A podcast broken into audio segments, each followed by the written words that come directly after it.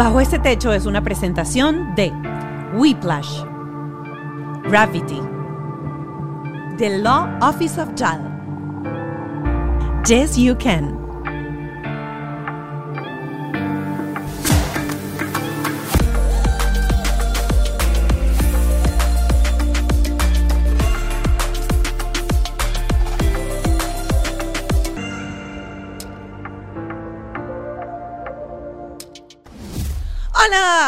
Bienvenidos a Bajo este techo. Feliz de estar aquí. De paso, estoy, pero mira, cha, cha, cha, cha, cha, cha. La comunidad en Instagram llegó a 100 mil seguidores. ¡Qué rico!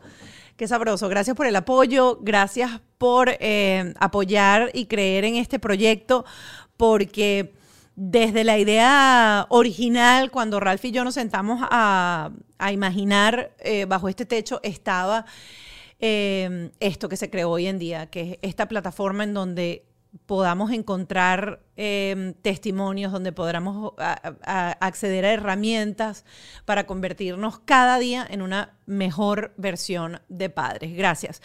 Eh, el programa de hoy, Astrid Rivera, periodista, dos veces ganadora del Emmy, veterana y mamá de tres, 15, 10 y 9. Hoy vamos a estar sentados aquí hablando un poco acerca de la adolescencia, obviamente, pero uno de sus hijos es gifted. ¿Y qué pasa en una familia cuando llega un hijo superdotado? ¿Qué problemas hay? ¿Es todo color de rosa o la cosa se vuelve complicada? ¿Cómo manejarlo? Otro de los temas también es cuando tienes un hijo de esos que son el salvador de la patria, el que está metido en todos los problemas, así no lo llamen, porque él está ahí para defender hasta lo indefendible. Y por supuesto, el tema de la adolescencia, como ya se los comenté, el programa de hoy súper interesante y el Patreon ni se diga. Lo que viene en ese Patreon es oro puro. Gracias como siempre a mis aliados, la gente de Whiplash, mi agencia digital, a mi estudio Gravity, también a mi productor Ken Medina y mi productor ejecutivo Ale Trémola. Recuerda seguirnos en las redes para que lleguemos ya a los 200, pues de 100 a 200. En Instagram, arroba bajo este podcast. Si no te has suscrito al canal de YouTube y lo estás viendo por YouTube, lo único que tienes que hacer es darle a suscribir, este gratis, y darle la campanita para que todos los martes cuando subamos episodio nuevo seas de los primeros en verlo. Y recuerda suscribirte a Patreon, nuestra plataforma paralela, en donde tenemos siempre entrevistas con eh, psicólogos, con terapeutas, con especialistas en el tema que hayamos desarrollado en el episodio para que nos brinden herramientas reales y poder solucionar esos pequeños problemitas que se aparecen en esto de la paternidad. Listos ya para recibir a mi invitada del día de hoy, Astrid Rivera. Y aquí está. Yo nunca había tenido una persona que se haya ganado dos, dos Emmy conmigo aquí sentada. ¿Sabes que soy muy mala con eso? Con lo ¿Por de los qué? Porque me los he ganado y nunca los he pedido. So, no los tengo en. ¿No los tienes en físico? No los tengo en físico. Pero ve a pedirlo. Sí, los tengo que Eso no se lo gana todo el mundo. No, lo sé y, y- y quisiera también, yo creo que cuando los tienes en físico los miras y de alguna manera te puede impulsar a decir me quiero ganar otro o probablemente sentirte también orgulloso de lo que has logrado, ¿no? Claro. No los tengo en físico. Soy No, no, no, no, no. De eso no venden falsos como los del Oscar. De los del Emmy. No me puedo comprar uno. Astrid Rivera ya con nosotros aquí eh, sentados en, este techo, bajo este techo. Astrid, eh, hay un post de los que leí en tu, en tu Instagram que tú dijiste desde muy joven que tú querías o te visualizabas así con tu familia, con tres hijos, y recibiste un diagnóstico que te cerró la posibilidad, o para ese momento te cerró la posibilidad de tener esa familia numerosa que hoy en día tienes. Sí, yo tenía como 19 años, sí, 19, 20 años. Y yo comencé con unos dolores en, el estómago y yo decía, ¿qué será? ¿Qué será que tengo? Y fui diagnosticada con endometriosis, que es una condición que afecta a una eh, de 10 mujeres en el mundo. Aunque es bastante silenciosa, son millones de mujeres las que la, la padecen y de alguna forma pues causa cierta infertilidad. Y yo decía, bueno, ¿qué vamos a hacer? No me preocupé en ese momento por la parte de la inf- infertilidad, sino más bien me preocupé por, por querer sanar esos dolores y toda la cosa. Así que yo dije, mira, que sea lo que Dios quiera, por ahí para abajo vamos. Y luego de eso, sin yo darme cuenta, sin, sin da la casualidad que por yo tener esta endometriosis, eh, todo, todo tipo de pastilla anticonceptiva me hacía mucho daño. El parcho me hacía daño, la pastilla anticonceptiva me, haci- me hacía daño, la T, que, se- que también existe, me hacía mucho daño y yo no tenía nada de eso. De repente, uf, a los 23 A los años 23. eh, quedé embarazada de mi primer hijo, ya tiene 15 años. Eh, luego de eso yo decía, bueno, pues si viene otro bien y si no también, yo tuve la oportunidad de, de tener varias operaciones donde me limpiaban con láser, te limpian todo ese tejido, porque más o menos para la gente que no sabe lo que es la endometriosis, es un tejido eh, adiposo, que es como otra piel que se te incrusta en lo que son los ovarios, el útero, la cervix, en, en el, en- el endometrio y eso es lo que lo dificulta. Y no, ya vino la segunda que fue Lía y luego Luca. Y, y bueno, está así. Y yo digo, bueno, pues era, me tocaba, me tocaba y yo creo que yo lo deseé tanto desde pequeña. Yo siempre decía, yo voy a tener mu- tres hijos. Yo siempre sabía que yo quería tres hijos. No importa si eran varones, hembras, no importaba. Eran tres hijos y yo los quería tener antes de los 30 años. Mi mamá nos tuvo jóvenes y yo he sentido que para mí me ha funcionado, por ejemplo, yo, yo en mi experiencia, haberlos tenido antes de los 30. ¿Por qué? ¿Qué sientes que fue? Mucha gente de las que hemos hablado que han tenido hijos jóvenes y después tienen hijos un poquito más avanzados, más añejos, dicen que es bien diferente cuando tienes ya cierta edad, cierta madurez, a cuando, este, bueno, a los 22 años no estás para criarse, uno, pero, o sea, no, no están igual de niños, pero uno está en la etapa todavía de la rumba, del bonche, de salir, de, eh, ya te habías graduado de, de la universidad. Es que yo me gradué de la escuela secundaria a los 16. Ah, te graduaste jovencita, tú eras Ya muy, yo muy teni- precoz. Sí. ya yo tenía como que la ya yo me había yo justamente fui a la universidad y como me cambié de, de- de universidad y me vine aquí a Estados Unidos, perdí varios años y justamente el día que nació mi hijo mayor fue el día de mi graduación. Fue un diciembre 8 del 2007. Ese día recibí mi bachillerato, pero lo recibí mi bachillerato en el hospital. Está bien, está bien. Doble regalo, ¿no? Eh, porque yo, cuando quedo embarazada, sigo yendo a la universidad embarazada y pues me funcionó. Pero respondiendo a tu pregunta, no sé si fue, era un deseo que yo siempre tenía de tener los jóvenes, pero yo también me visualizaba como que yo quiero tener mis hijos primero, dedicarles tiempo y después dedicarme a la parte profesional. Yo lo quise hacer al revés. No sé si fue que el camino, la vida, las cosas de Dios me llevaron por ese camino y así mismo lo acepté. Y estoy feliz. Ahora es que estoy de alguna forma a mis 39 años eh, arrancando, como uno dice, en la parte profesional. Me siento bien que sea a este tiempo. Pero también me siento bien que mis hijos estén ya muy encaminados y que me vean y que me apoyen y que me pregunten y que sean parte también de mi éxito. Mira, entrando ya en, en materia, una de las cosas que estábamos comentando en, en pasillo, en, en el canal, era eh, lo complicado que es tener un hijo gifted. Eh, un hijo dotado. Eh, aquí en Estados Unidos, para la gente que nos ve fuera de, de- de Estados Unidos, eh, cuando tienes un niño que le hacen ciertas pruebas o destaca, por ejemplo, dentro de su salón, normalmente los pasan a un salón especial en donde hay otros niños que tienen pues un coeficiente intelectual parecido, este, una manera de aprender mucho más rápida, mucho más avanzada. Y uno diría, uno, qué maravilla tener uno un hijo gifted. Y estábamos conversando y me dice, no, no, no, no es tan sencillo tener tampoco un niño gifted. ¿Por qué no es tan sencillo? Porque yo siento, y te lo estoy contando como mamá porque no tengo, no soy psicóloga, le- he leído mucho, pero siento que él va mucho más rápido de lo que yo probablemente muchas veces lo pudiera entender. Y él también cree y piensa que no lo entendemos. Y ahí es donde viene esa, es, cuando, como todo se complica. En la escuela es maravilloso, eso sí. No hay que decirle que haga asignaciones, no hay que explicarle mucho, eh, porque todo eso es como que está en el tope de todo. incluso cuando le hacen los exámenes y me entrega estos exámenes que hacen acá, como mencionabas, en, en diferentes estados, aquí, aquí hacen uno, creo que es cada, cada semestre, pues uno de lectura y uno de matemáticas, siempre su coeficiente es de un niño de sexto grado, de séptimo grado y todavía está en tercero. O sea, que es el de nueve, es Luca. Sí, es el de nueve, chiquito. El chiquito. Sí, entonces uno dice, ah, bueno, maravilloso esa parte, pero cuando en su cabecita él dice, me tranqué, me tranqué.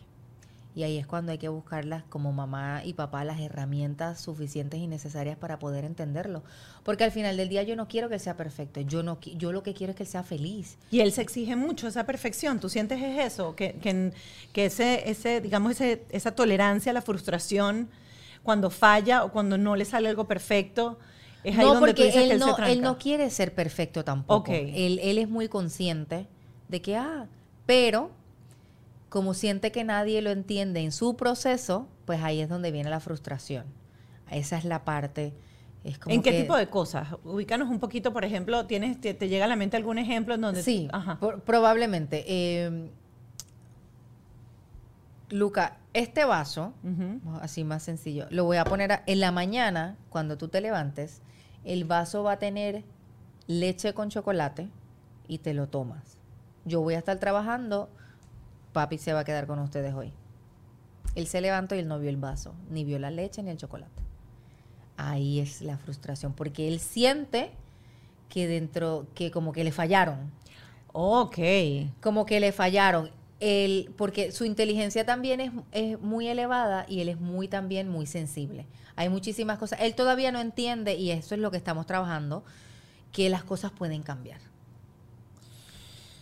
Que, Que las no es- cosas no siempre son tan Que existe el rigurosas. imprevisto, pues, sí, que también. existen las cosas imprevistas. ¿Por qué? Porque a lo mejor yo estaba consciente de dos cosas. De que si él no veía el vaso iba a haber un problema. Pero también estaba consciente de que yo dije, pero si le hago el vaso con la leche con chocolate, porque es el ejemplo que estoy dando, tan temprano se le va a calentar o se le va a dañar, voy a decirle a su papá que se lo haga. Entonces, su papá y yo estamos pensando, ah, bueno, cuando él se levante, él va a preguntar, ¿Dónde está mi vaso? ¿dónde está mi vaso con chocolate? No, él no pregunta. Él ya se va a la situación eh, y se imagina que no le hice caso, que no lo recordé, que se me olvidó, porque en su cabecita para él, cuando él se, se establece algo, es ese algo y no hay como otras vías.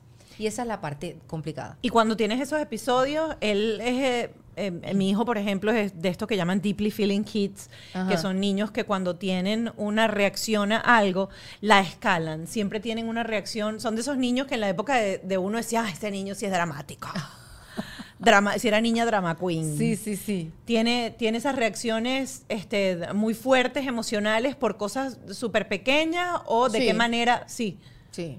Sí, puede tener reacciones fuertes, pero siempre va a depender también de lo que ocurra a su alrededor. Ok. siempre va a depender también de lo que pasó antes de ese episodio.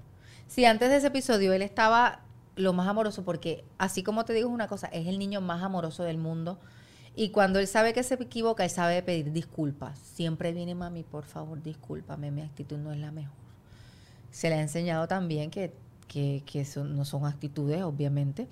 Entonces, si antes de ese episodio hemos estado jugando y ese día la ha pasado chulísimo, pues a lo mejor ese episodio es un poquito menos grave. Pero si ese día ha estado, lo hemos regañado y toda la cosa, ahí es cuando hay un lío. Siempre he sentido que también los hermanos mayores, y no le quiero cargar la responsabilidad a mi hijo mayor porque siento que mi hijo de 15 años no tiene ningún tipo de responsabilidad en la crianza del pequeño. Pero mi hijo pequeño lo ve a él como que con una luz, él es todo para mí. Y si ese día específico mi hijo mayor por alguna razón está con sus amigos y no le ha hecho mucho caso, ahí hay problemas. Ahí hay problemas. Yo también siempre, no, ya vamos a entrar en eso, en la relación, y, y por eso voy a entrar en esta pregunta. Eh, cuando, cuando uno tiene hijos, y lo hemos, creo que lo tocamos una vez con alguno que tenía, o con los cuatrillizos, o con los twins, eh, en donde uno siempre está como tratando de que uno no se sienta más que el otro, que uno no, porque ciertamente uno trata como de proteger esos corazoncitos y esas autoestimas dentro de una casa en donde hay un niño gifted y hay dos niños, digamos, regulares. ¿Cómo es esa relación? Ellos saben, sienten la diferencia, cómo se llevan, cómo, cómo lidian, porque hermanos son hermanos y pueden amarse en un minuto y a los dos segundos pegarse gritos. Después me vas a contar cómo es cuando tú salías de viaje y tenías a los tres niñitos sentados en la parte de atrás del carro. Si se agarraban a golpes y gritaban quién más, quién menos, porque porque eso pasa, porque eso pasa. Este, ¿cómo manejas cómo manejas eso en algún momento? No hay diferencia. No hay diferencia. No, ellos sí saben que Luca tiene unas destrezas, así es como yo le llamo, adicionales, pero siento cada uno de ellos tiene destrezas específicas en los que son muy buenos. Y a cada uno de ellos, independientemente sea en el caso de Luca, que es el gifted, o no, siempre se les refuerzan ese tipo de destrezas. Lía es muy buena para el canto y para las artes, ella es, la, es muy artística, entonces se les refuerza a ella esa parte. Gio es muy muy bueno en la actuación y él quiere ser actor y está en una escuela de, de teatro, en su, su escuela superior, el high school, es especializado y a él se le refuerza eso que él sabe hacer. Eh, Lía con el soccer igual, Luca con el soccer que le ayuda muchísimo y a Luca le gustan mucho los animales porque él quiere ser veterinario. Entonces a Luca se le refuerza mucho las cosas que son de animales y una de las cosas que me ha funcionado es la integración de cada uno de ellos en la actividad del otro, ¿Cómo haces eso? por- para que se apoyen entre sí también. ok. Ok, Lía, Luca, y esto lo hicimos para su cumpleaños. Luca quería un perrito y se le iba a buscar un perrito. Entre los cuatro, mamá, papá, Gio y Lía, Luca no estaba incluido, pues se hizo una super fiesta y se le incluyó en esa sorpresa que era para Luca del perro. No que no, no te- mantenerlo en secreto. Ay, vamos a mantenerlo en secreto para que no se lo digan. No, yo prefiero que lo sepan y los integro. Mañana cumple Gio, vamos a hacerle una gran fiesta. A él le encanta la actuación. ¿Qué ustedes creen que le queremos? ¿Qué le, qué le vamos a comprar? Y ellos se integran ahí y son parte, se sienten importantes y al mismo tiempo entienden que el momento específico de ese día, ellos no son los protagonistas, es el otro, pero no se sienten mal. Ahora que tocaste el tema de la mascota, vi un video que montaste de hace muchísimos años cuando Lola, ¿qué se llama? Sí. Lola llegó a la casa. Sí. ¿Tú habías tenido mascota en tu, en tu infancia o no? Sí, yo tuve mascotas en mi infancia y si supieras que yo, cuando se me murió la perrita, me, me quedé frustrada y dije, yo no voy a tener más perros en esta vida. Ujú. Yo no voy a tener más mascotas, a mí no me hablen de eso porque sufrí mucho. Y ya cuando ellos tenían como, Lola llegó a la casa hace seis años. Ellos tenían nueve, eh, estoy aquí contando. A mí no me números, cuatro, pero tres. Nueve, cuatro y tres. Entonces, le funcionó Lola. Y el perrito nuevo tiene dos meses, eh, es Oreo, que llegó a la casa hace dos meses. ¿Y Lola sigue todavía? Sí, Lola ambos, sigue. Ambos. Entonces eh, tengo una familia de tres hijos y dos perros. Y dos perros. ¿Es fácil de manejarlo? ¿Incluiste, ¿Incluiste el perro? ¿Por qué te decidiste incluir el perro? O sea, te- ¿sientes o eres de esas mamás que piensan que sí, las mascotas les dan y, le aportan mucho a, la infancia de los niños? ¿O pensaste en algún momento, ay, otro, otra carga más? No, lo que pasa es que yo, por lo menos yo como mamá, siempre pienso primero en la alegría de ellos antes de mi carga. Mi carga vendrá después y mi quejadera yo, ay, mi madre. Viene más Porque tarde. ¿quién saca el perro? ¿Quién le da comida al Claro, perro? ¿Quién baña al perro? Pero yo siento que esos momentos de felicidad, como en el video que viste, Ajá. lo van a atesorar para siempre. Quieren a la perra, le, le hacen caso, hice hasta un calendario, a ti te toca hoy, a ti te toca mañana, también para organizarnos porque no es tan fácil. No nos pueden dejar todo a nosotros tampoco. Eh, y ellos se van ahí llevando, mira, te toca, hoy te toca, aquí está el, el, el leash, sácalo afuera, sácalo. Ahora con Oreo es otro perro más que tuvimos que entrenar, pero esa parte del entrenamiento no me toca a mí. Mi esposo, yo, mira, esto es tuyo. Él, él lo agarra. Si él lo agarra, le gusta, le gusta esa parte de entrenamiento y esa es otra cosa. Nosotros también buscamos dentro de la familia las cosas que a ti te gusten y en lo que tú eres bueno, pues tú encárgate de eso. ¿Qué mejor que eso? A mí no me gusta fregar, a mi esposo le encanta, pues yo le digo frega tú. ¿Y quién cocina? ¿Quién cocinas tú? Yo cocino, a mí me gusta cocinar. ¿Y el Cocino la, may- la mayoría de las veces yo cocino para estructurarnos porque esa es una parte esencial, especialmente ellos que yo me encanta que ellos lleven su, su merienda y que lleven su almuerzo desde la casa. So, yo tengo que cocinar para que ellos lleven su comida desde la casa. Y se le- pero comida, comida, comida, Comida, sí. comida. Arroz, Arroz, plátano, todo. pollo, comida, todo. Comida, comida, Comida comida. seria. Yo eso. ¿Tuviste problema para, para introducirle la comida? Que yo estoy, yo, yo, No. yo necesito ese programa de alimentación No, con no, no, urgencia. yo me dar- estoy tú- tú sabes cómo- tú sabes dando, cuál es el truco. dando contra las paredes con la, con la pequeña. El grande, mira, come de todo. O sea, y yo con él aplicaba la filosofía de, mi amor, esto es un brócoli. ¿Quieres probarlo? Si no te gusta, aquí está mi mano, lo botas. Y siempre le di como la confianza de que prueba todo y mi hijo prueba de todo. Y hoy en día come No. de todo. Come hasta siwi. O sea, No, yo la soy- chiquita no yo come soy- ni nuggets. No, yo soy muy rigurosa en Ajá. eso. Te voy a contar. Los tres comen de todo. Y mi papá, siempre que viene, me lo agradece y me dice, me encanta que mis nietos coman de todo. Yo puedo salir y me puedo parar en, en el carrito de hot dog y allí se lo están comiendo el hot dog. Si me paro en el Palacio de los Jugos, que es un lugar bien famoso acá en Miami, y lo que hay es arroz, comen arroz. Muerto el pollo, te voy a dar el truco. Com- dámelo, porque, porque yo Te estoy voy que a dar el mi hija. truquito. Ok. Y que me la devuelvan cuando ya como. Yo le doy un plato, yo le, yo le daba a mis hijos un plato Ajá. y a muchas veces ahora todavía lo Ajá. hago. No, no, no. Esto no es un restaurante de 17 menús distintos. Aquí está el plato, aquí está el jugo verde. Ok. Este es el jugo verde que te toca ahora. No te lo tomas, no hay nada más. Pero el jugo verde se guarda y va para el almuerzo. Y lo vuelves a poner. Sí, claro. Yo soy así. Y cuando venga el almuerzo sale el jugo verde. Dos veces tomó. Me pasó varias veces. Le hacía un desayuno, un revoltillo, una- un, un pan. No, no quiero revoltillo, no quiero huevo. No, no, no importa, mi amor, no te lo comas. No te voy a obligar a comer, pero el revoltillo se guarda y lo te lo vas a comer en el almuerzo. No voy a hacer, no se hace otra comida. Y así ya. Bueno, pero claro, y cuando eran, porque cuando yo te digo que yo le ponía así a probar, era cuando están chiquiticos empezando a descubrir Sí. sabores. O sea, ¿quieres tomate? Prueba el tomate. No, hay sabores que no les gustan ahora, tampoco es y que- había y lo que yo sí sentía con ese método que yo apliqué con él es que él nunca tuvo miedo o, o- o adversión a probar algo porque sabía que si eso no le gustaba yo no se lo iba a obligar a comer, a probar en el, en el proceso de descubrir los alimentos. Pero una niña que no come ni pasta. O sea, yo le pongo la- los mac and cheese. No gusta. El otro día estaba tan desesperada que me paré en McDonald's y compré un nugget de McDonald's. Mi hijo probó un nugget cuando tenía como seis años y a la chiquita se lo puse y le dije, ¿quieres probar esto? Me dijo, no, papas. No come sino papas, arepa. Es la niña masa. No, no, no, no. Y te lo digo, no soy la, la. Estoy guindándome, tiene dos años. Es horrible. Ayer Pero no, hice que- no, eso. se- no, no sentirás tú que puede ser algo en el paladar, en la textura. No, porque come otras, come otras texturas también. Es Ah, como que no me gusta.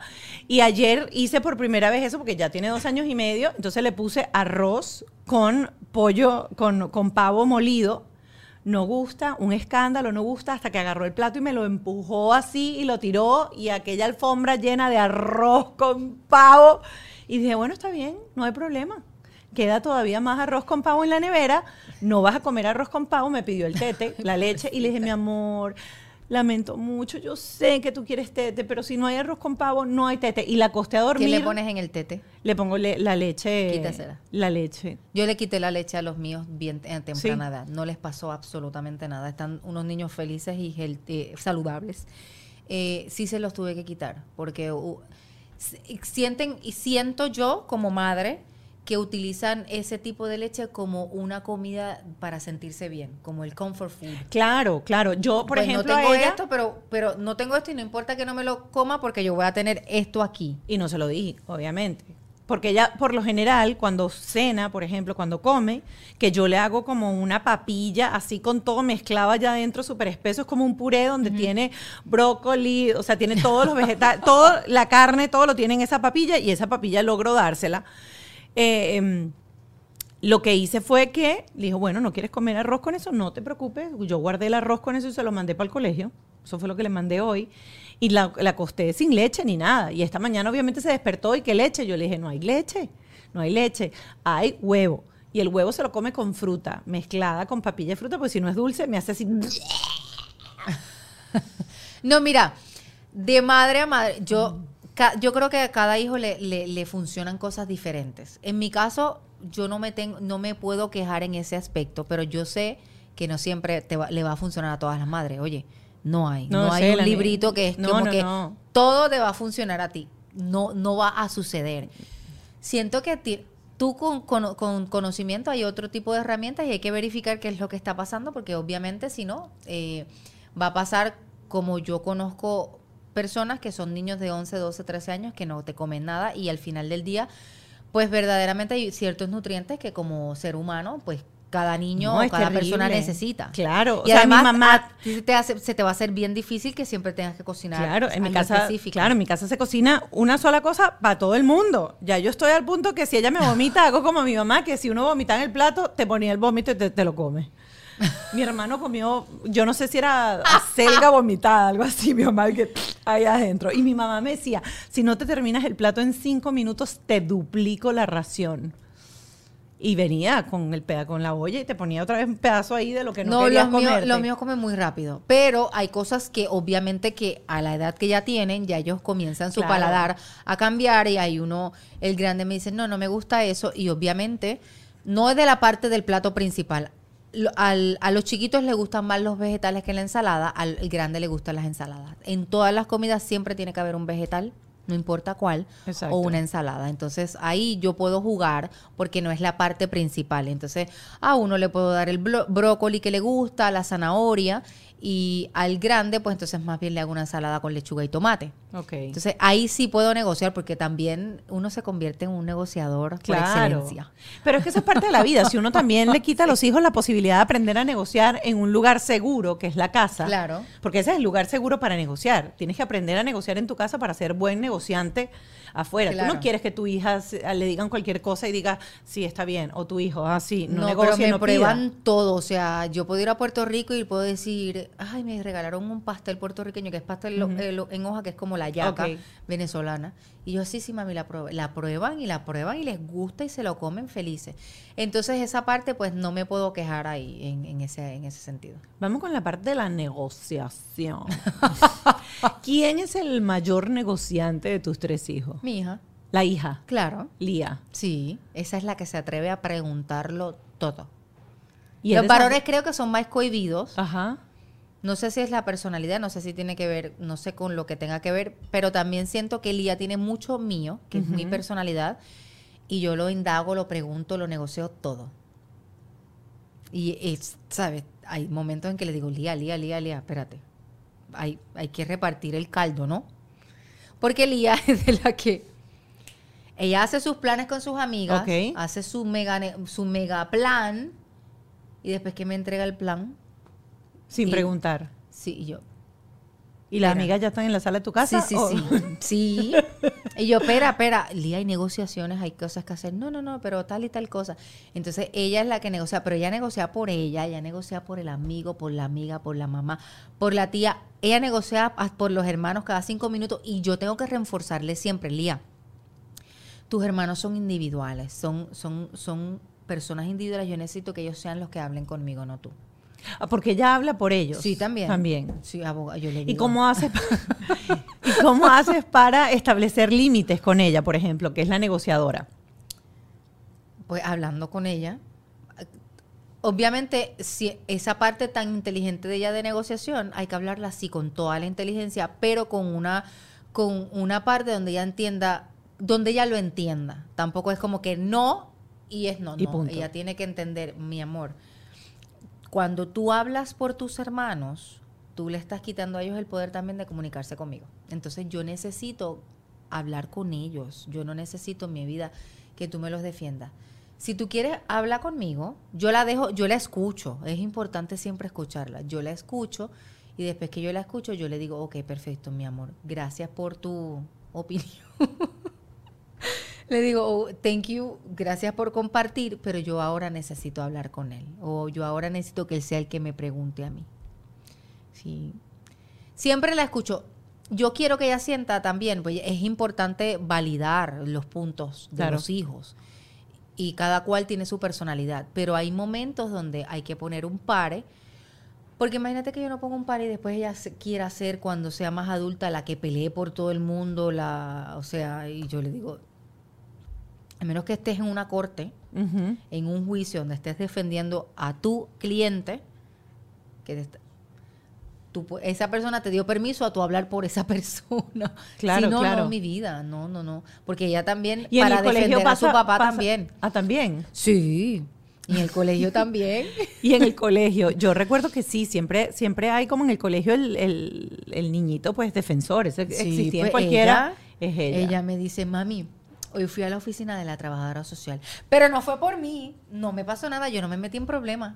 Ella fue por otra. No, es que tal persona tuvo un problema y me mencionó. Pues me llamaron. Ok. Ella no es nunca la del problema, pero siempre es la que está envuelta en el problema. Eso pasa, eso pasa. Mira, me llamó mucho la atención que eres veterana. Sí.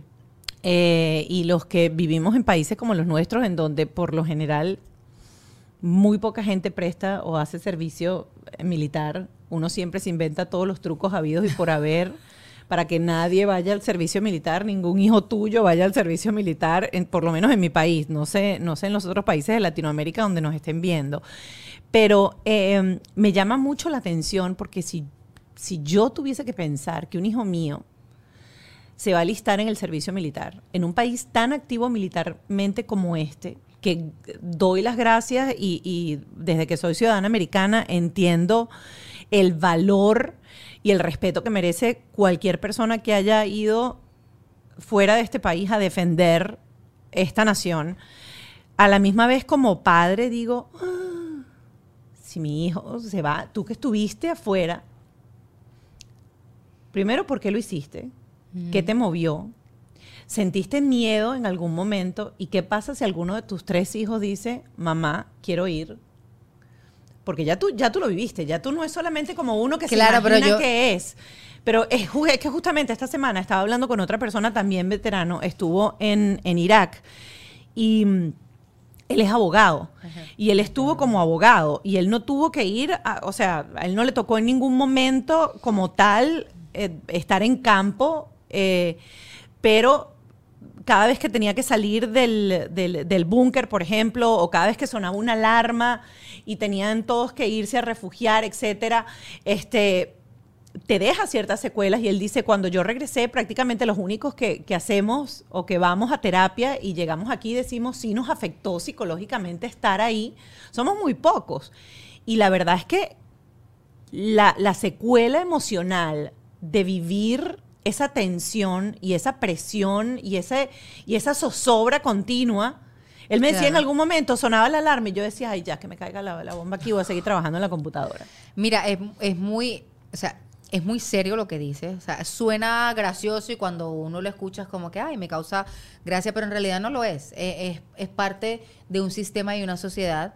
Hay muchos niños hoy día que en mi, en mi casa no, pero hay muchos niños hoy día de que desde pequeño su papá, su mamá, eh, el patriotismo y el pelear por tu país se lo inculcan en las venas y ya hay muchos niños que sabe lo que quiere ser y sabe que quiere ir al- a, las Fuerzas Armadas de este país. Yo estuve en el Army, yo, eh, yo estaba estudiando periodismo en la universidad. Mi papá era eh, alcalde de una ciudad de Puerto Rico. Pues él tuvo una situación donde él va preso. A veces uno necesita un amigo con quien hablar.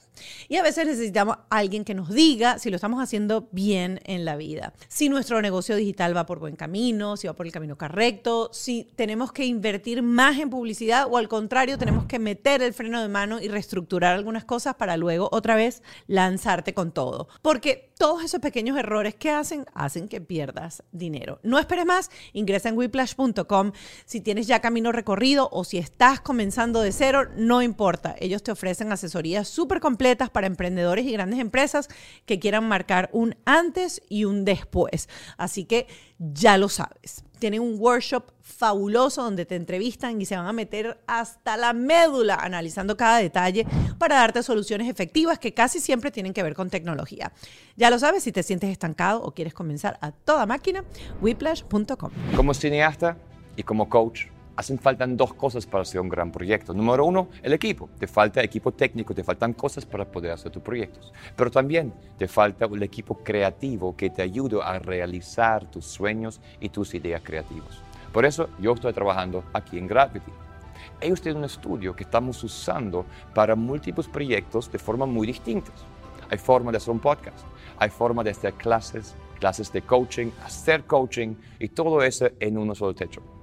Lo más importante aquí es que hay un equipo de apoyo que te ayudan y que ayudan a nosotros a crear, hacer realidad esos sueños creativos y llegarlo a funcionar, a resultar y tener éxito. ¿No lo piensas más? Visite www.gratitude.com y simplemente habla con ellos. Un buen abogado de inmigración es la clave para que tu proceso sea efectivo.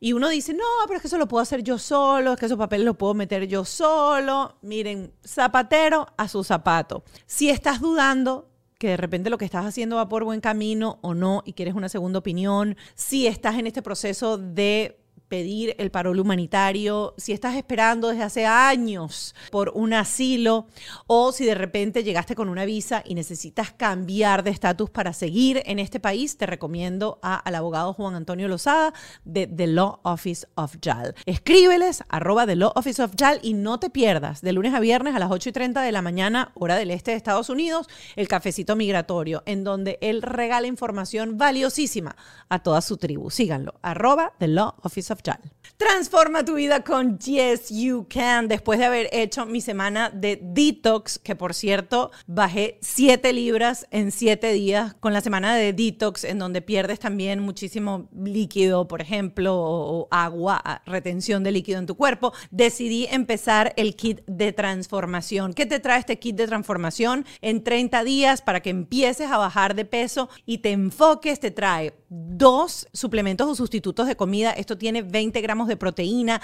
tiene toda la fibra que necesitas, tiene todos los nutrientes que necesitas, sin azúcares agregados y gluten free. ¿Qué vas a hacer tú? Sustituir dos de las tres comidas al día, puede ser el desayuno, por ejemplo, y la cena. Además, quiero decirte que un shake de estos con dos scoops te cuesta tan solo 2.50. Si estás pensando y que Ay, ah, te ayuda hasta ahorrar. Sustituyes dos de tus comidas diarias con estos sustitutos de comida y luego complementas con los suplementos que te trae el Slim Down, que es un quemador de grasas. También te trae esto que te ayuda a eliminar esa ansiedad, que es el supresor de apetito.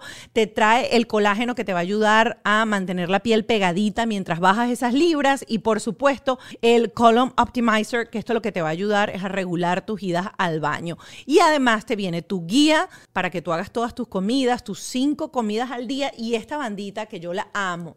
Porque, ¿saben qué hago con esta bandita? Cada vez que yo paso por la tienda de la M, que me provoca pararme para comprar unas papas fritas grandes y sabotearme la vida, me hago así. ¡Au! Y me acuerdo. Y me enfoco nuevamente. Así que si tú quieres empezar tu proceso de transformación, te invito a que pruebes los productos de Yes You Can entra a la página, vas a encontrar esto que se llama Transformation Kit y empieza a cambiar, empieza a bajar de peso, de paso vas a tener un sistema completo, te va a decir exactamente qué es lo que tienes que hacer y siempre vas a tener toda la guía de los asesores a través de la página de Yes You Can para que te ayuden en este proceso de recuperar tu figura, de perder esas libritas de más, ya sea que te las montaste por estrés, te las montaste después del embarazo, te las montaste porque te descuidaste, es hora de recuperar tu salud, de recuperar tu energía y lo puedes hacer con Yes You Can. Se, se tiene que ir preso. Y la persona que me pagaba los estudios y que me, que me, sabes, me apoyaba económicamente era mi papá, ya no estaba. Entonces, yo sí conocía mucho del Army porque yo tengo tres tíos militares, los hermanos de mi papá militares. En Puerto Rico. En, aquí, en Estados aquí Unidos. en Estados Unidos. Primos hermanos, que son como mis hermanos, también han hecho vida. Incluso tengo uno que se acaba de, con 41 años, ya se acaba de retirar.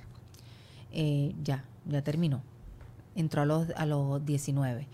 Eh, mis tíos, mi papá fue, fue activo en el Army en Alemania en un momento dado, después era reservista. Entonces sí nací, crecí viendo todo, toda esa parte. Y da la casualidad que cuando le sucede eso a mi papá, lo único que yo me decía era, yo tengo que estudiar periodismo, no importa cómo pero yo voy a estudiar. Y vi la oportunidad en el Army de que me pudiera pagar los estudios. No, no lo hice ni porque la vi que quería ir a la guerra, quería aprender a manejar una M16. No, no, no, nada de eso. Yo quería estudiar periodismo y era una de las formas de poder hacerlo. Y ahí es cuando entonces yo, sin estudiar y sin nada, yo voy a un lugar y yo digo, quiero coger el examen. Y ellos me dicen, hay una prueba mañana, ¿quieres cogerla mañana? Me dice, ¿estudiaste? Y le dije, no, no, no, yo no voy a estudiar. Yo voy a ir y la voy a tomar. Si yo paso el examen, yo me voy. Yo eso fue como que, además de que estaba pasando por el proceso de que mi papá ya no podía pagar por, por los estudios, había una situación difícil con él, y yo decía, bueno, pues esto es como que si lo hago, me, me monto en un avión y me voy. Y así fue. Yo cogí el examen al día siguiente y lo pasé. Después que lo pasé es que le cuento a mi mamá y a mi papá que yo me iba a ir al Army. Yo no se los dije. Yo se lo dije después. Y ahora. ellos me respetaron la decisión, ellos entendieron la decisión. Entiendo, nunca les he preguntado que como que como que qué sentían en el proceso este de, de lo que viene siendo la guerra. Yo estuve casi cuatro meses en, en Israel, eh, no, en Egipto, perdón. En Egipto. Tuve, yo estuve casi cuatro meses en Egipto en una operación donde el único army que tenía mujeres era Estados Unidos y no eran muchas tampoco. Y estábamos en una Operation Bright Star que es donde muchos armies de diferentes países, de Jordania, de Irak, estaban allí en Egipto. Vivíamos allí en ese campamento. Teníamos contacto con otros, eh, con otros armies de otros espacios y de otros lugares, de otros países y éramos muy pocas las mujeres y yo estaba allí. Fue un proceso, dif- eh, pero yo me lo gozaba, yo me lo disfrutaba, yo me disfrutaba ese momento. Ya estoy aquí, ya yo me lo voy a disfrutar completamente. Nunca me vino a la mente eh, esa preocupación de que si va a pasar algo, de que si me toca hacer esto. No, yo simplemente estaba como que esta es la decisión que yo tomé y yo voy con ella. Y si hoy en día uno de tus hijos te dice, mamá, me voy a alistar. Lo Quiero apoyo. ir. Lo apoyo. le voy a preguntar la razón, obviamente. Ok. Pero yo creo que al final del día, en todos los trabajos y en cualquier área de la vida de un hijo, siempre hay un riesgo. Está el riesgo de cualquiera. Incluso, hoy día nosotras estamos aquí sentadas y nuestros hijos que estuvieron hoy en la escuela tienen un riesgo. Terrible. Un riesgo terrible. Un riesgo que es que los llevas al colegio y esta mañana a mí me dio un mal de llanto.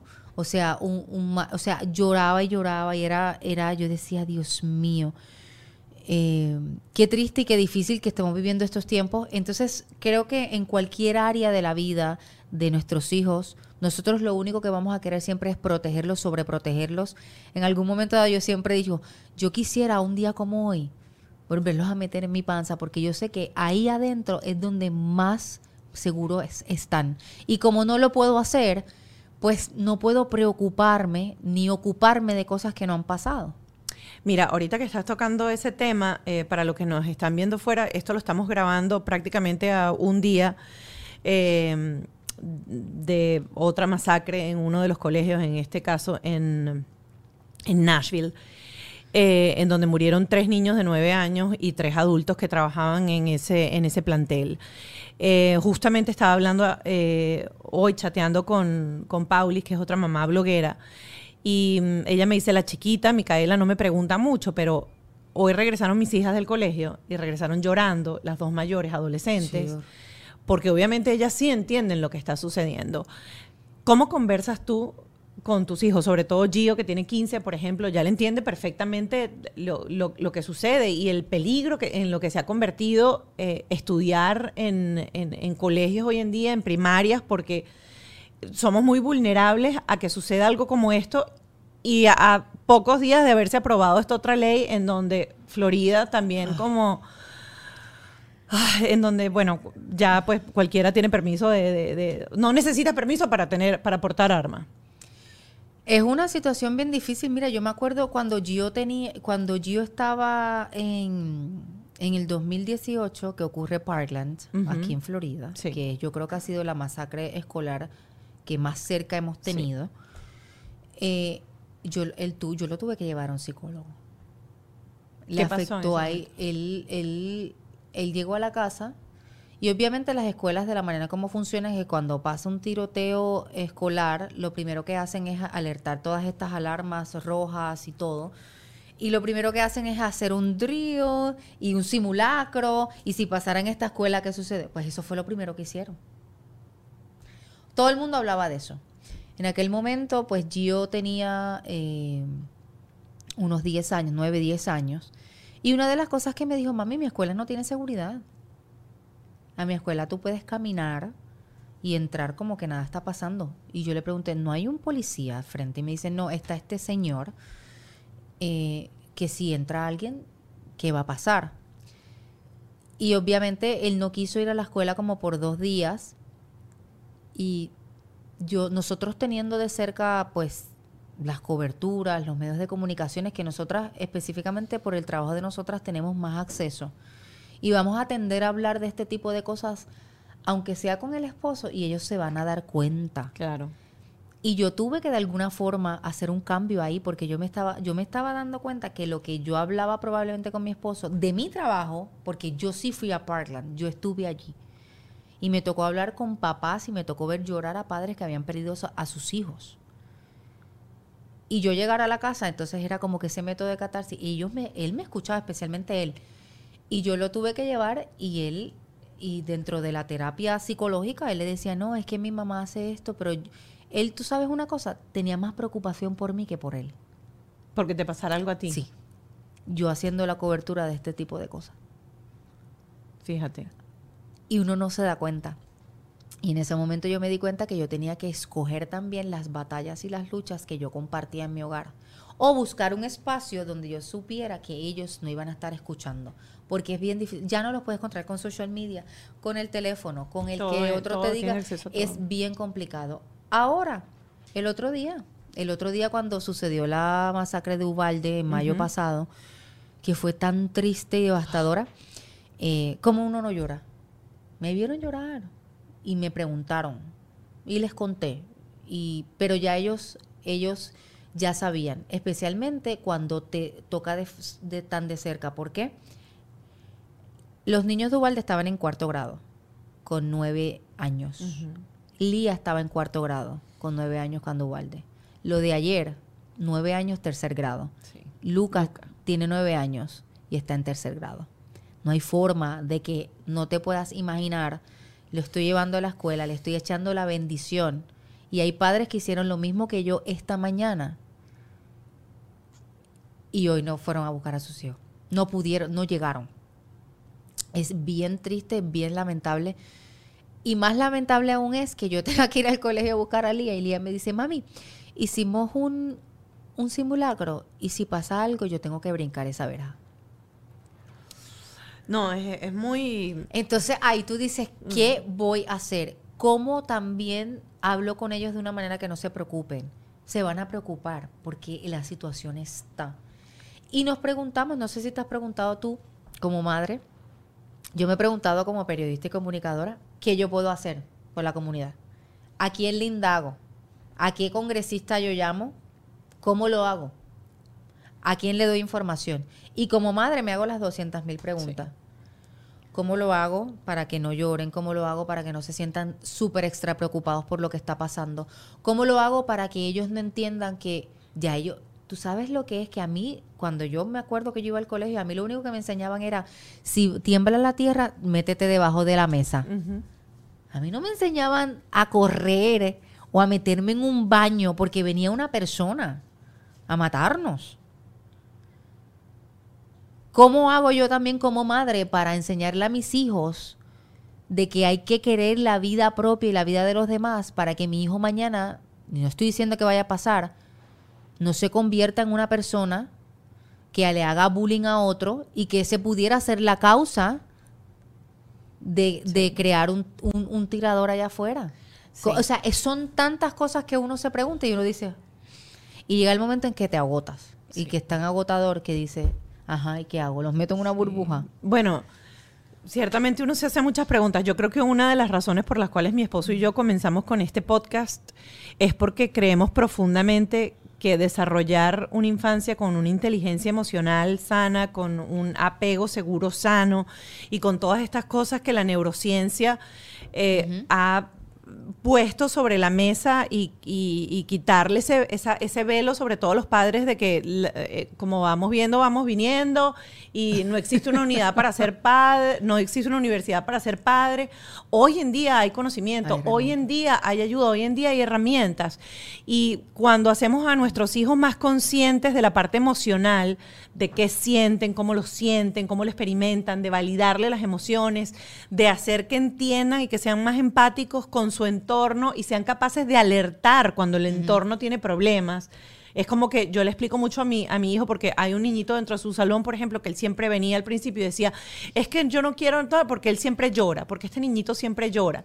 Entonces empezar a trabajar con él y explicarle que todos somos diferentes y quizás el niño llora porque es más sensible, porque tiene esto y cómo enseñar a tu hijo a interactuar con un niño neurodiverso, cómo interactuar con un niño más sensible, va a hacer que la sociedad sea mucho más más sana, porque creo que el problema es que tenemos una sociedad que está individualista. Sí, y muy, muy dañada emocionalmente. Crecimos con, con muchos desapegos. Hoy en día se sabe que ese exceso de cortisol porque tu papá te encerró en un cuarto, te amarró en una silla o te puso mirando a la pared para castigarte no sirve, o porque te dieron palo, o porque sencillamente te abandonaron porque tenían que trabajar 200 horas al día y el niño cuando llegas a la casa estás y que, ay, ya, vete genera daños en, la personalidad y nos convertimos en adultos con conflictos. Claro, y también nos, nos, convertimos en una generación donde nosotros estamos poniendo el basta ya. Todos esos traumas que yo pude haber vivido desde pequeña, mis hijos no lo van a vivir, ni la generación después de mis hijos, ni la próxima. ¿Por qué? Porque llega un momento en donde que alguien tiene que cortar, y corta por lo sano, porque aquí se van a criar niños sanos. Pero niños sanos en todo el sentido. Y yo siento también que a los niños hay que darle, hay, tienen que darle, uno tiene que darle experiencia. Eh, yo, yo tengo tres hijos que siempre les digo, ustedes son totalmente privilegiados y les hago énfasis de su privilegio.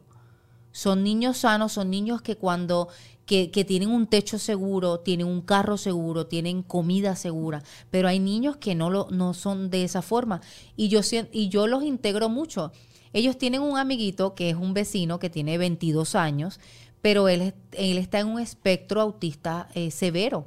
Y la primera vez que este muchachito estaba en la comunidad, que nadie lo conocía porque había acabado de llegar de República Dominicana, mis hijos se asustaron gran oportunidad para integrarlos con el muchachito. Y ahora son amigos. Te puedo enseñar fotos y todo. Pero ellos se sientan y hablan y el muchachito dentro del espectro pues es como si tuviese la misma edad de mis hijos. Yo lo llamé y le dije, ven acá, ¿cuál es tu nombre? Y dentro de lo que él puede apalabrar, me cuenta cuál es su nombre. Y ahí les dije, esto es un amigo más y es un vecino. Y va a ser amigo de ustedes y ustedes lo van a, a cuidar y lo van a proteger. Y efectivamente, respetan, se llevan bien. Eh, mami, voy a, ahí está tal persona, ok, déjalo entrar.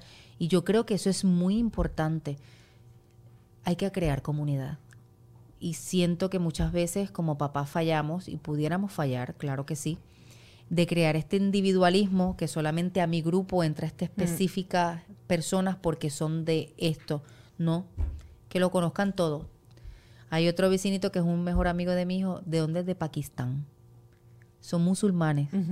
Y han ido a nuestra casa y yo los he permitido dentro de, antes de comer, que ellos oren en su, en su idioma y que hagan su oración y después nosotros hacemos la oración y los vamos integrando porque son parte de nuestra comunidad. Claro, claro, claro. Y eso ahí es donde yo siento que es donde estamos poniendo nuestro granito de arena. Ahí es donde estamos cambiando.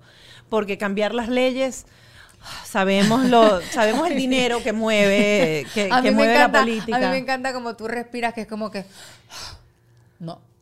Es complicado es complicado porque o sea la política es muy corrupta hay mucho dinero de por medio hay muchos intereses de por medio y al final lo que podemos controlar y lo que podemos cuidar es ese entorno cercano nuestro, es eso que tú estás haciendo de integrar, de, hacer a tus hijos más empáticos con sus vecinos, de, respetar la religión de otros. A mí me pasó el otro día, eh, mi esposo es alemán.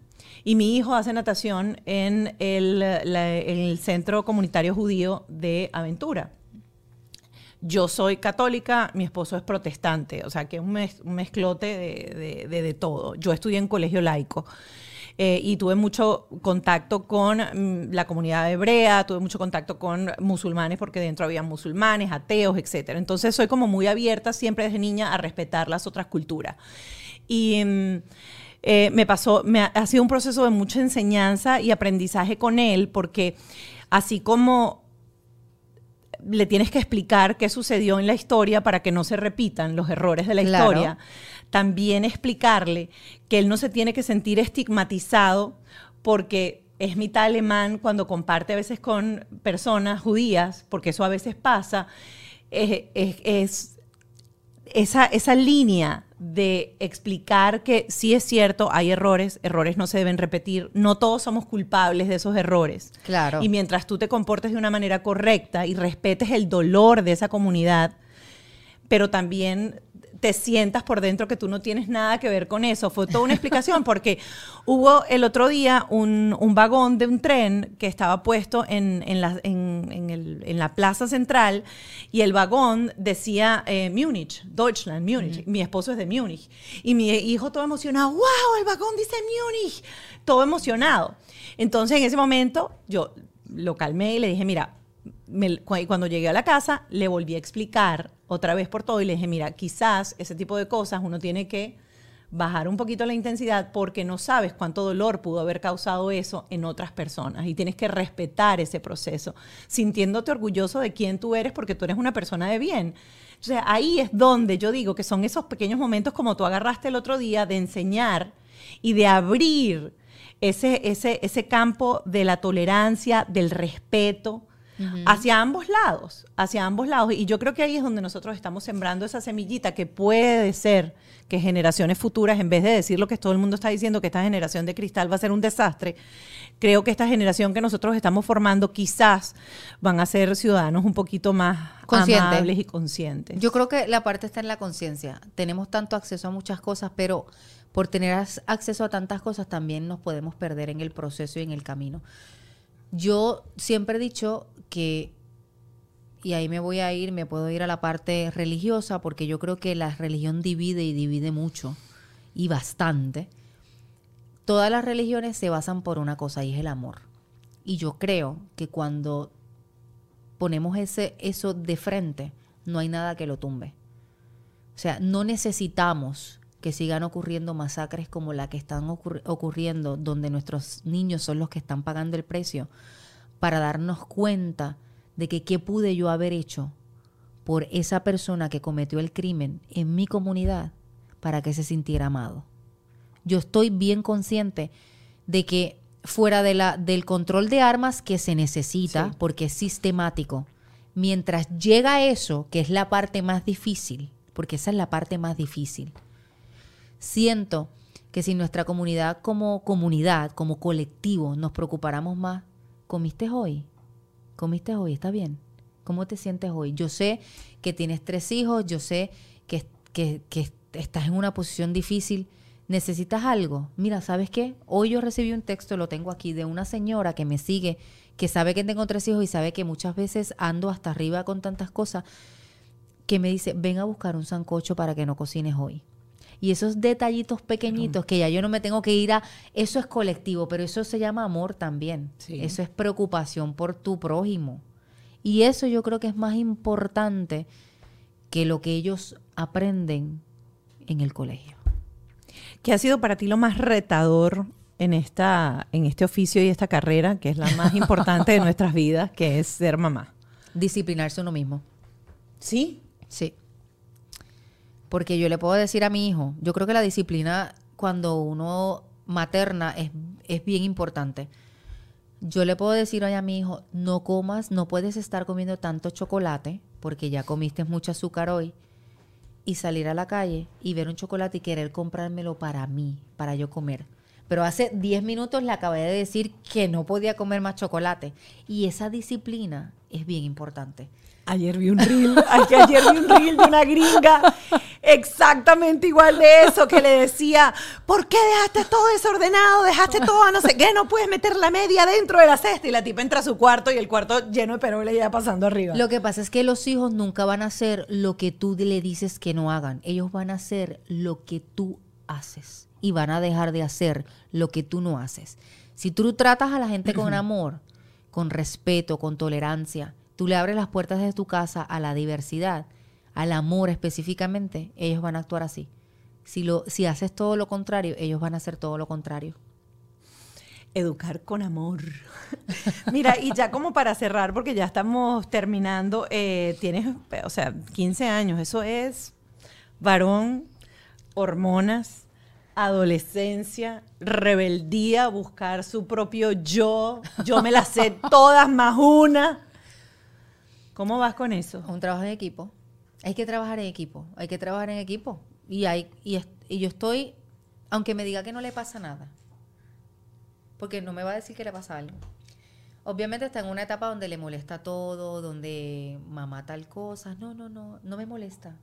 tal- Pero confianza, amor, yo con una paciencia, mira, yo me revisto de paciencia y me visto de paciencia y entiendo que yo fui adolescente una vez. Yo creo que esa parte es importante. Me acuerdo que me comentaste que, o sea, en un mismo día te puede amar con una pasión Sí, sí, intensa, sí, pero te claro. puede odiar hasta más de poder. Diez minutos más tarde. Y te lo ha dicho. Te No. odio, te ha No, tirado no, a la no, puerta. no. Sí, te odio, mamá. Eres la hijos- peor mamá del mundo. ¿Sabes qué? No, nunca me han dicho cosas así como que... Me han podido decir, you're so mean. O sea, tú eres Ajá. como tan imprudente, tan impropia, que yo creo que esa es la traducción. Eh, pero nunca me han dicho palabras tan hirientes. Me res- respetan mucho. Y yo creo que también tiene que ver con el entorno, como que nosotros le hemos enseñado a que hay cosas que no se dicen. Y yo, nosotros, mi esposo y yo, siempre estamos muy pendientes y conscientes de las cosas que ellos hacen. Y si ellos me, si, si mi esposo siente que ellos me han faltado el respeto, él es el que entra a la conversación y dice, a mamá no se le habla así. A mamá hay que pedirle disculpas. Y viceversa. Cuando es al revés. Que ellos con papá, yo les digo, Lía, a papá no se le responde así. Por favor, yo la saco del entorno también. Tampoco se lo digo frente a los otros. Creo que también esa individualidad eh, para hablar de ese tipo de cosas debe ser algo aparte. La saco y le dice, mi amor, lo que le dijiste a tu papá no está correcto. Yo creo que él no se merece lo que tú acabas de hacer. Y ella va y le pide disculpas. Yo creo que eso es muy importante también, porque eso es una parte en equipo y ellos ven que nosotros le- les lo- estamos enseñándoles también a, a que respetar, porque muchas veces nuestros niños no van a entender.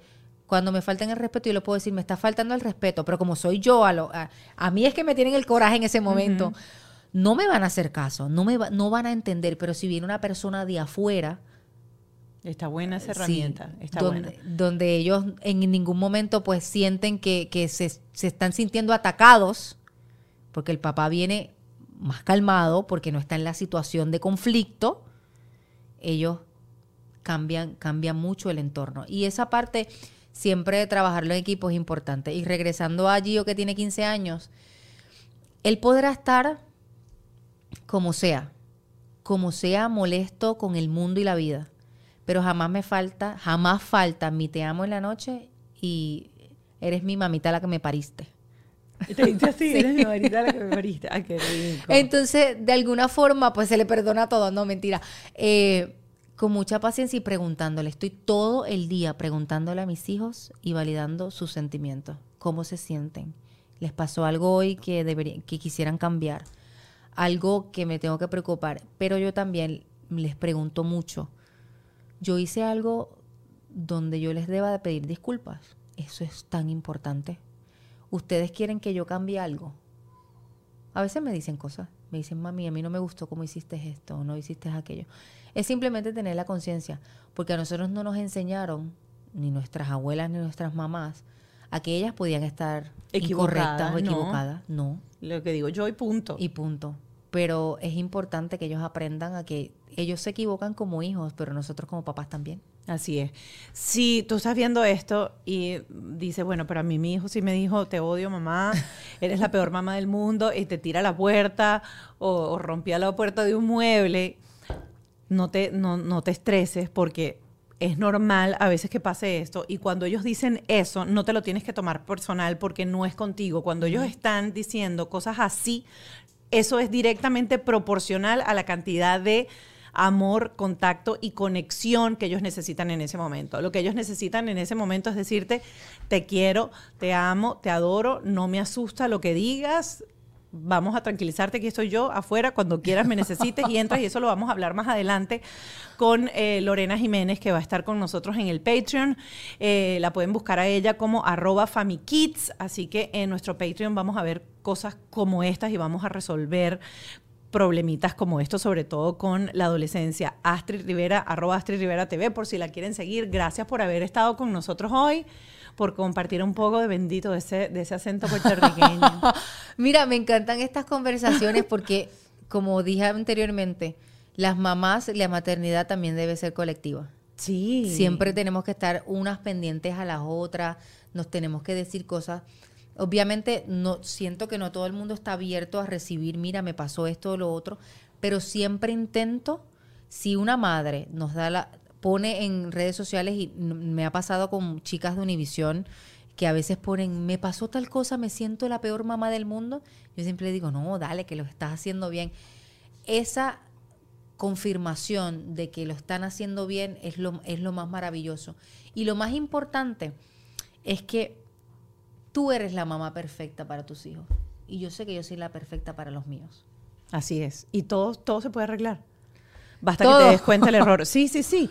El otro día una psicóloga decía, claro que sí, todo se puede, todo lo puedes corregir. Siempre, puede, siempre tienes chance de Sí. rectificar, siempre tienes chance de pedir perdón. Lo complicado es darse cuenta que uno se equivocó. Claro, y hay que darse cuenta a tiempo porque siento que el, el tiempo pasa y siempre hay tiempo para que puedas rectificarte, siempre hay tiempo para esas cosas. Y los hijos no quieren nunca una mamá feliz. eh, una, los hijos no quieren una mamá perfecta, quieren una mamá feliz. Así es. Gracias a un millón por haber estado aquí. Qué rica esta conversa. y a ustedes los quiero de todo corazón. Este, mm, nos vemos en el Patreon. Bajo este techo fue una presentación de Whiplash, Gravity, The Law Office of JAL, Yes You Can.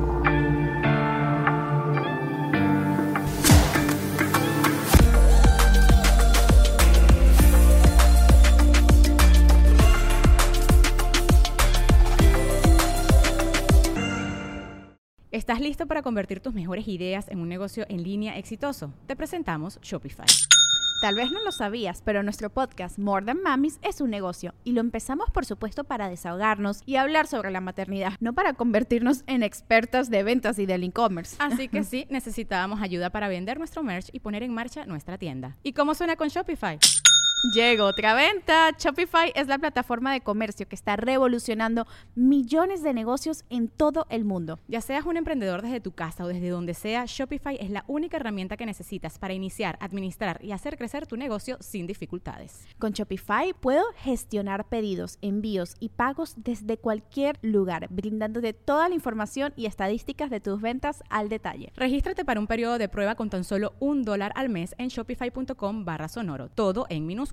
Ve a shopify.com barra sonoro para llevar tu negocio al siguiente nivel. Shopify.com barra sonoro.